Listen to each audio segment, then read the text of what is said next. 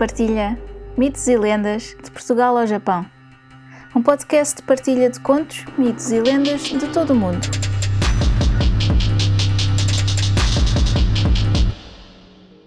Uma nota antes de começar. Todos os contos, mitos ou lendas têm versões ou variações.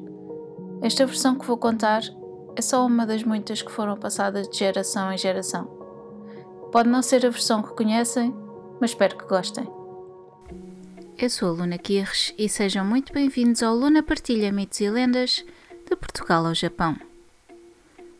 Uh, no mês passado tivemos mais uma edição da Feira do Livro de Lisboa e, para além de ter tido a minha primeira experiência como ilustradora a promover um livro que ilustrei, não poderia deixar escapar as oportunidades.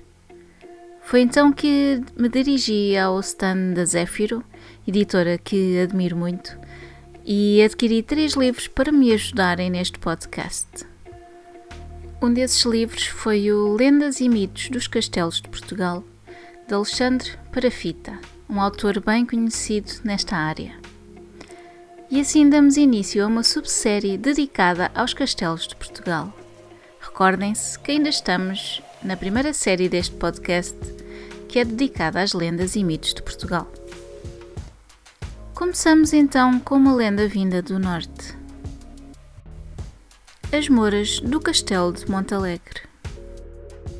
Segundo a tradição, no Castelo de Montalegre apareciam três meninas à meia-noite sentadas em cadeiras de ouro.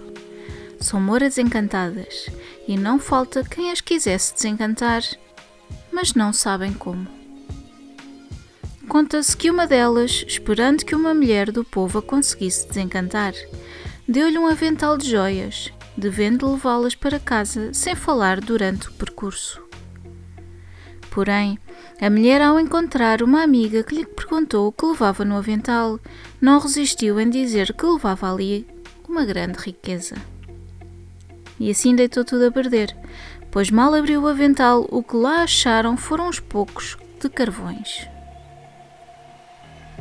Também se conta que uma mulher, quando ia para a igreja do mesmo castelo, achou um cordão de ouro e que, ao puxar por ele, viu que não tinha fim, até que certa altura disse: Para ser rica já me chega. E cortou o fio, pois não queria perder a missa.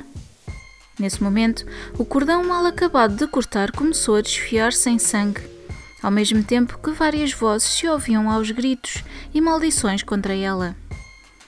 Reza a tradição que, se ela tivesse demorado a puxar pelo cordão enquanto o padre dizia a missa, tinha-se quebrado o encanto. Deste castelo também se conta que um homem saiu de lá e foi ao povo chamar uma parteira.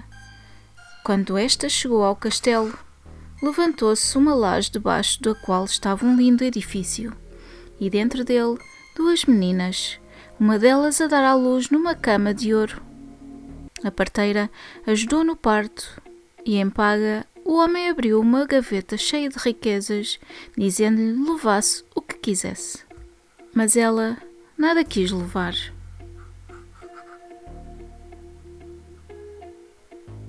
Espero que tenham gostado.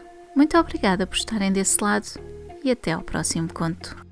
Se gostaram deste podcast, subscrevam, deixem um comentário simpático e uma avaliação de 5 estrelas. Gostariam de partilhar um conto, um mito ou uma lenda? Enviem para o e-mail mitoselendas.lunaquirres.com Descubram mais no Instagram Luna Partilha. Podem apoiar este podcast através do PayPal ou comprar um café. Vejam os links na descrição. Muito obrigada e até ao próximo conto.